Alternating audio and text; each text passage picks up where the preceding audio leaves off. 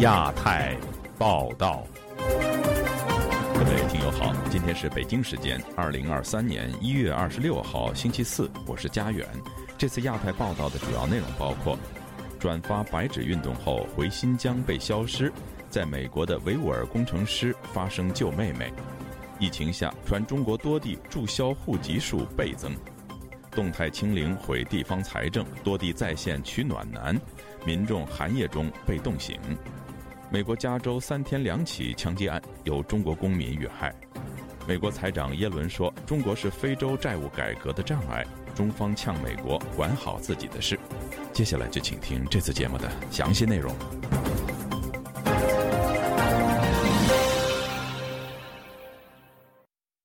在美国的维吾尔族工程师卡武萨尔瓦伊提在推特上求助，他十九岁的妹妹卡米莱。疑似因为转发乌鲁木齐反封控示威，在寒假返回新疆探亲时被警方带走，至今音信全无。他怀疑这跟白纸运动后中国当局秋后算账有关，因此呼吁大家关注。以下是本台记者唐佳杰的报道：除夕夜，在美国的二十六岁维族工程师卡乌萨尔瓦伊提在推特上分享一则让他心痛的自白：“My nineteen-year-old sister Kamila Wayit。” has been detained last month on December 12th. She was a freshman in college. 他在视频里说，他十九岁的妹妹卡米莱瓦伊提去年十二月十二日遭警察拘留。妹妹是大一的学生，在河北一所大学学习学前教育专业。她寒假一返家就遭阿土什警方带走。卡乌萨尔要求中国当局立即释放妹妹。I demand Chinese authorities to release her immediately and let her speak to me. 一月二十五日，卡乌萨尔在电话访问中告诉本台，妹妹被带走的原因可能与他转发了乌鲁木齐反封控示威抗议有关。当时他是在微信上转发关于乌鲁木齐大火后中国各地的抗议哀悼活动。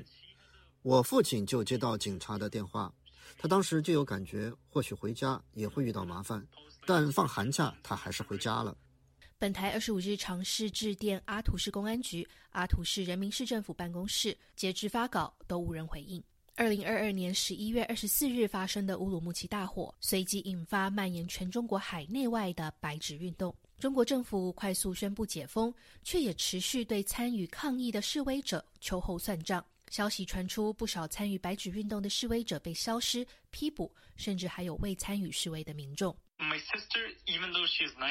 我妹妹虽然只有十九岁，但她很成熟，是一个有思想的青年，跟我们家里的气氛有关吧。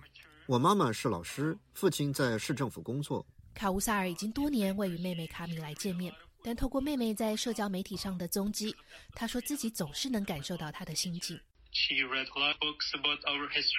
她读过关于我们的历史、传统文化以及信仰，已经学过的东西。不能强行洗刷他，他觉得自己像一个局外人。过去这五六年里，他身边很多人与朋友都发生了很大的变化，但他仍然保持着理智。我想，这对当局来说也是一个挑战。卡乌萨尔说，他的父亲2017年至2019年被关入集中营，这对当时只有14岁的妹妹来说，影响是变革性的。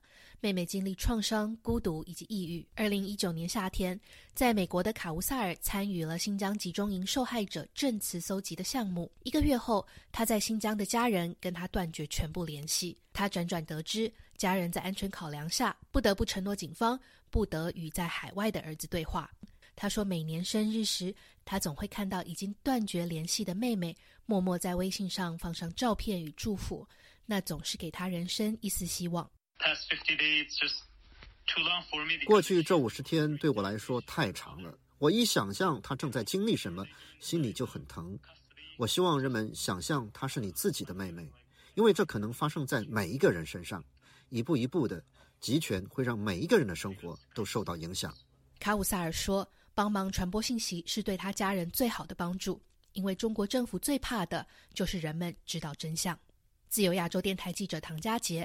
华盛顿报道：中国官方公布的新冠疫情感染人数以及死亡数字令外界质疑。据中国医疗卫生系统的人士披露，近两个月各地注销户籍的数量比平时增加了三至五倍，二三线城市更高。此外，江西梧州东乡政府启动全员核酸检测，遭网民指责后公开致歉。详情，请听记者古婷的报道。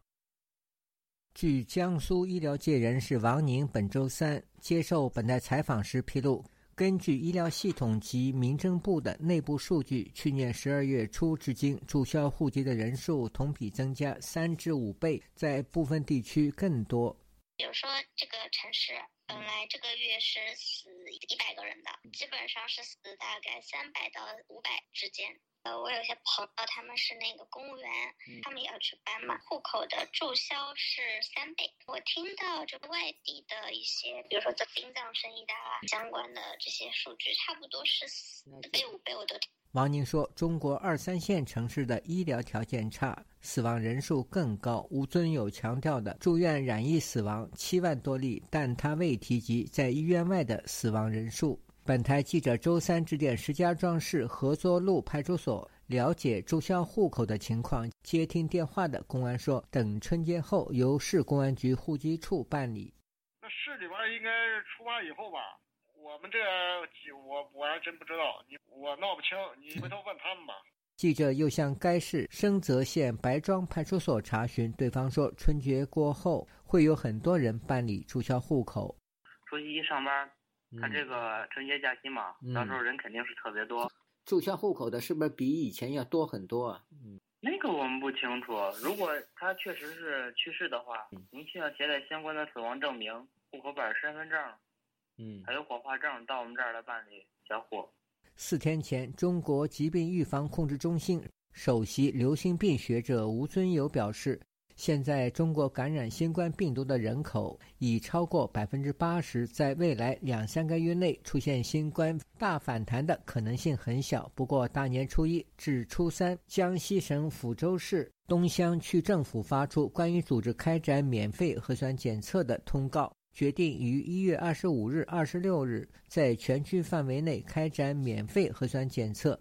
上述通告立即登上了微博热搜。并引发网民强烈质疑。网民留言称：“政府都发了文件，以类以管，而且更名为新型冠状病毒感染，这大过年的找不痛快吗？”还有网民说：“核酸试剂也要去库存吗？要捞最后一笔钱吗？”江西抚州居民付女士对本台说：“东乡区政府要求居民做核酸检测，无法律依据。”我觉得非常奇怪，因为国家已在前段时间把新冠调整为乙类，那不需要再做全面的这个核酸。疫情三年，国家在这个核酸检测上投入了大量的资金，耗费了很多纳税人的钱了。他们为什么不能够好好的反思一下？其实这种徒劳无功行为，为什么还要继续呢？周二下午，东乡区新冠疫情防控应急指挥部办公室在东乡发布微信公众平台发布的核酸检测通告一文已经删除，并发文致歉。自由亚洲电台记者古婷报道。三分钟讲一个新闻故事，三十分钟呈现中国真实。自由亚洲电台亚太报道新年瘦身，浓缩的都是精华。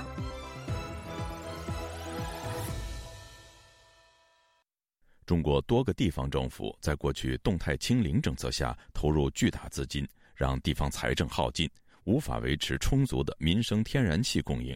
在这个寒冷的冬季，取暖难现象在中国多地再次上演。以下是本台记者经纬的报道。据美国媒体《纽约时报》报道，这个冬季，河北等多个北方省份再次出现天然气短缺，取暖问题迫在眉睫。在中国社交媒体上，大量民众抱怨寒夜中被冻醒。《纽约时报》援引专家的观点指出，这场能源危机暴露了中国能源监管和基础设施的系统性弱点，也显示了去年俄乌战争引发的全球能源市场动荡。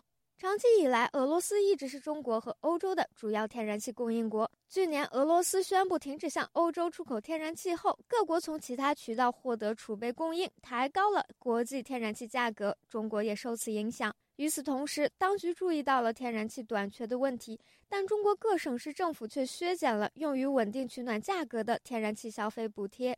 一月十三日，中国国家发改委副主任连维良指出，全国取暖季天然气资源总量充足。他强调，任何地方和企业对民生用气都不得限购减供，但他并未明确中央是否会提供财政支持。美国智库詹姆斯顿基金会高级研究员林和利对《纽约时报》说：“地方政府没有多余的财政支撑供暖，这对习近平来说无疑是雪上加霜。”这是习近平在短短五年内遭遇的第三次基层能源危机。二零一七年，中共当局下令北方大部分地区实施煤改气，以提升空气质量，但多省居民发现当地没有充足的天然气供应。二零二一年，燃煤价格飙升，公用事业单位不愿赔钱，只能关闭发电厂，导致大规模停电。伦敦数据公司路福特中国能源专家秦岩表示，这个冬天中国有足够的天然气储备和供应，问题在于定价规定和补贴的削减，使天然气无法进入北方居民家中。他说，如果他们能够提供补贴，就不会出现这种短缺。去年，中国从俄罗斯进口的液化天然气猛增百分之四十二点三。这些天然气大部分是以非常高的价格购入，但中国法规严格限制市政和天然气分销商向家庭出售的天然气价格。专家指出，今年冬天中国的天然气批发价格是分销价格的三倍。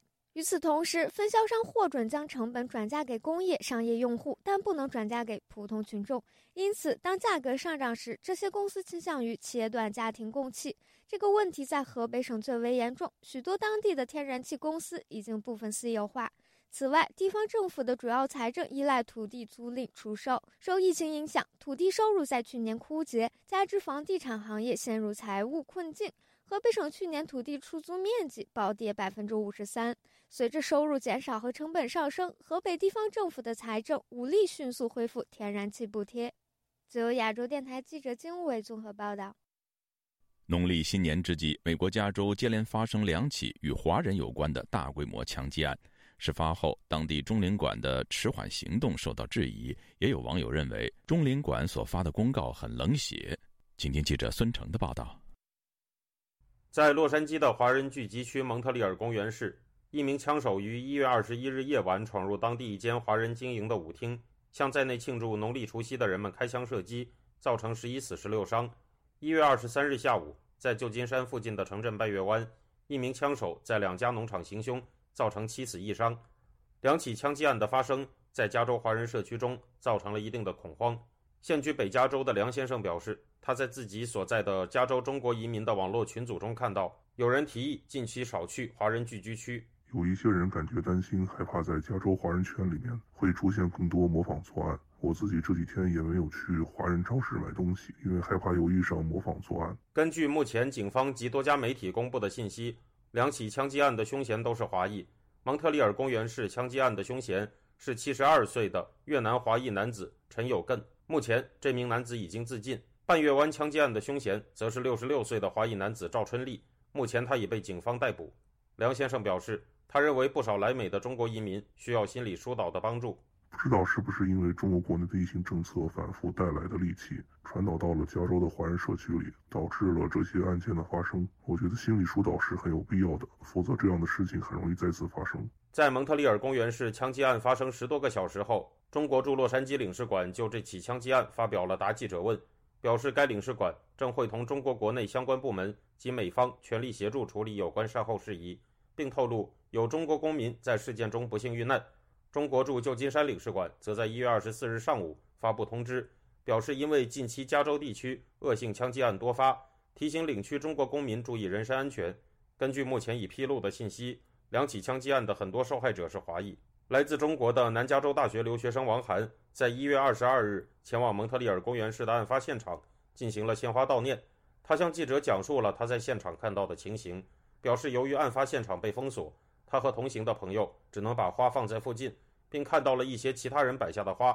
他告诉记者：“我觉得这个事情也能看出中领馆不太靠谱，因为门市是一个中国人聚集地，他们有责任去关怀这件事情，但是他们并没有很快的做出反应，所以我觉得他们对这件事情很不关心。”一位网友则在一个在美中国移民的网络聊天群组中表示：“中领馆所写的公告很冷血，就跟隔壁家的冰箱坏了一样，一点同情心都没有。”记者已向洛杉矶、旧金山的两处中国领事馆发送邮件，试图询问两间中领馆是否会就枪击案做出进一步行动，但截止到记者发稿时，邮件仍未得到回复。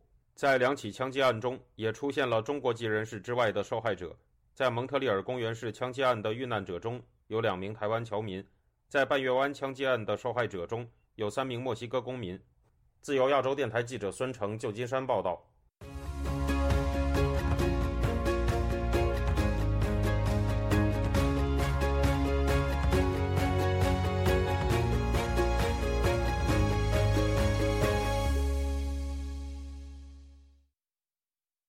美国财长耶伦日前在赞比亚举行记者会，呼吁中国尽快帮助赞比亚解决债务负担，但中方很快回敬：美国应该管好自己的事。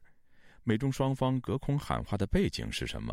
而中国在赞比亚债务中又扮演了什么角色呢？以下是本台记者王允的综合报道。耶伦周一在赞比亚的记者会上提到了中国对赞比亚债务问题应该承担责任。实际上，这并不是他第一次这样说。他上周就在瑞士与中国国务院副总理刘鹤就赞比亚的债务问题进行了磋商。他还称这一磋商是具有建设性的。但耶伦显然已经有些不耐烦。他对外界表示，解决这个问题已经花了太长的时间。据路透社的报道，耶伦在赞比亚的记者会上具体的说法是：中国是非洲债务改革的障碍。耶伦的说法在近来并没有太多波澜的中美关系中，就像投下了一块石头，激起了中方的激烈反应。中国驻赞比亚大使馆在其网页上专门发表声明，说美国应该首先管好自己的事。声明说，中国正作为二十国集团共同框架下赞比亚官方债权人委员会的共同主席，为解决赞比亚涉华债务做出积极努力。赞比亚在2020年就出现了债务违约。中国目前是赞比亚最大的债权人。中国和赞比亚之间一直在为解决债务问题进行谈判，但至今收效不大。这也是让美国财长耶伦感到不耐烦的原因之一。早有专家指出，长期的债务问题可能让赞比亚这样的国家陷入更严重的贫穷和失业当中。自由亚洲电台王允华盛顿报道。美国联邦众议院两党一致通过设立的美国与中共战略竞争特设委员会议程已定。委员会计划调查对台军备支持、TikTok 以及中国在美军基地附近建立的前哨基地。委员会主席加拉格尔表示，委员会将在二月启动筹备工作，专家听证会最迟三月召开。以下是本台记者经纬的报道。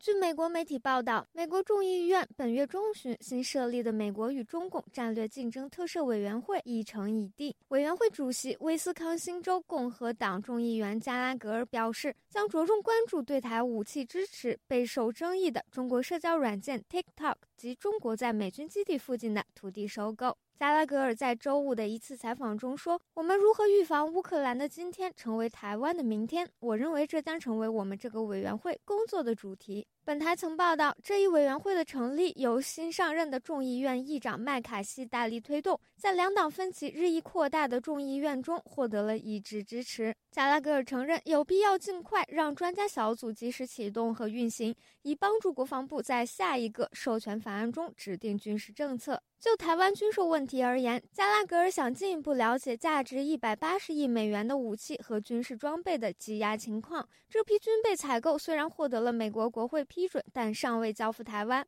委员会去年底发布的联合专栏文章显示，该委员会将提出紧急情况，帮助台湾自卫。此外，加拉格尔还说，委员会可能会研究美国本土产业在经济上过于依赖中国或被中国资本和影响力腐蚀的领域，并将深入了解中国在美军基地附近购买土地以建立前哨基地。麦卡锡于本周一宣布了该委员会的十二名共和党成员，民主党成员尚未公布。韩裔美籍的加州共和党籍众议员朴银珠位列名单中，他通过声明表达支持。我们不能再袖手旁观，让中共对世界各地的自由和主权国家的影响力和敌意继续增长。加拉格尔预计，委员会将于下月着手筹备，专家组首次听证会最迟将于三月召开。自由亚洲电台记者经纬综合报道。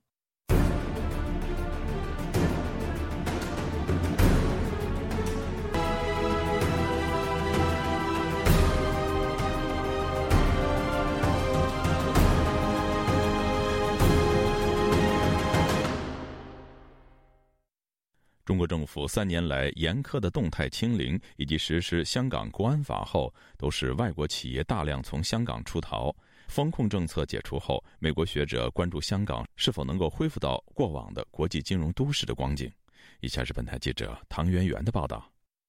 本周三，美国华盛顿智库战略与国际研究中心举办线上研讨会，与会学者讨论香港是否能在疫情后再次成为全球商业中心。会上，美国驻港澳总领事梅如瑞上任后首次公开的正式演说。他表示，新冠疫情为香港经济带来的冲击，以及香港逐渐消逝的自由，使得百分之二十的美国人口从香港外移。尽管封控政策近日被取消，外国企业对于香港法治的疑虑仍使外资裹足不前。梅如瑞表示，The national security law and actions taken by Beijing and Hong Kong authorities，港版国安法以及中国当局和香港当局的做法，已经影响了企业的人事、财务、法务、民生以及运作。作为回应，很多企业已经转移到了其他国家。北京现在的做法会让更多的企业与人员出逃。并且进一步的危害香港作为全球商业中心的角色。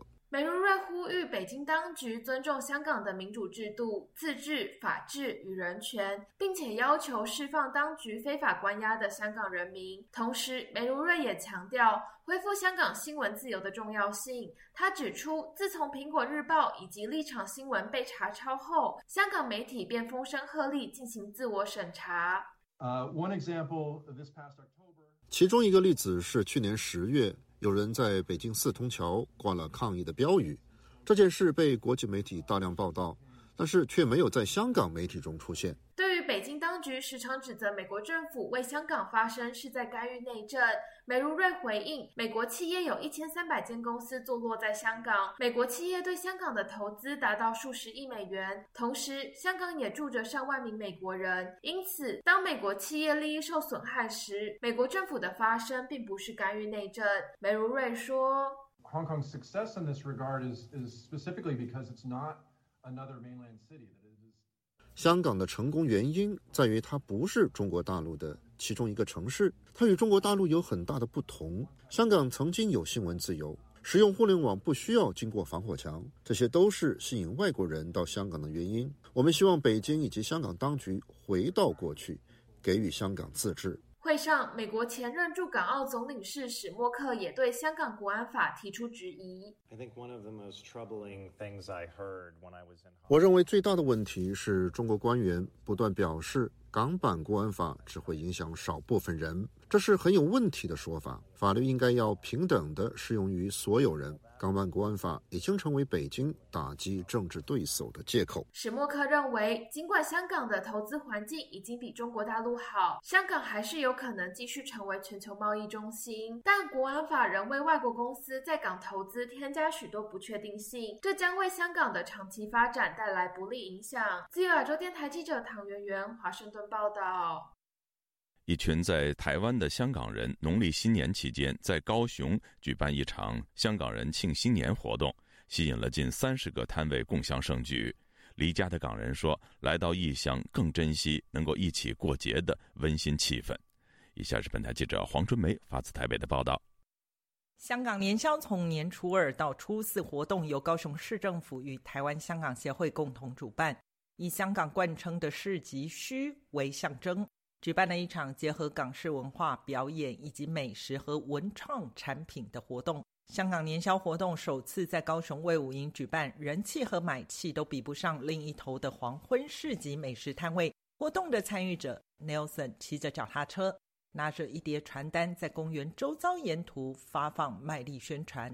Nelson 操着流利的国语，他说是在香港看台剧学来的，第一次在台湾过农历新年。他在受访时比较了台港过节习俗的差异，因为我们香港人都习惯，哎，比如说我是香港，我呃呃放年假，然后我会出去，比较想要消费，我去想要找地方，然后但是我听台湾朋友跟我说，台湾人的文化年初二到初三他们会回老家，很难得这边可以聚到一个市集，这样很开心。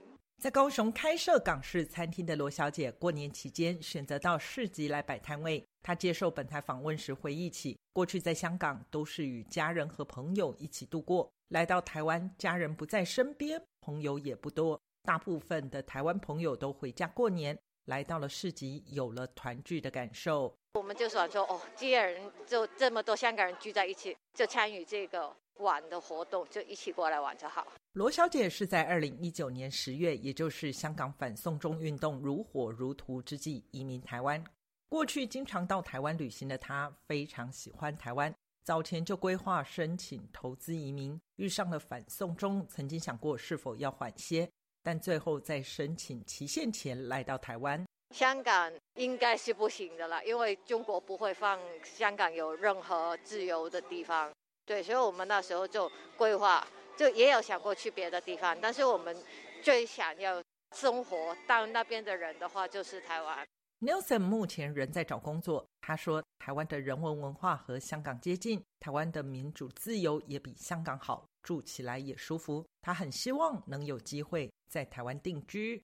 当一个政府，他你看他的行为目的是没有从来没有意愿，或是去听那个地方的人民的声音的时候，不难怪那个地方的人民会有离开的心出现。”近期在台港人二次移民话题引起热议。罗小姐说：“也许是她经营实体店面，所以移民申请并未受到太多的阻碍。她建议想来台湾的港人在异乡落地生根不容易，要重新建立所有的关系与连结。她知道大家都很辛苦，但是心态可能要再正面些。”自由亚洲电台记者黄春梅台北报道。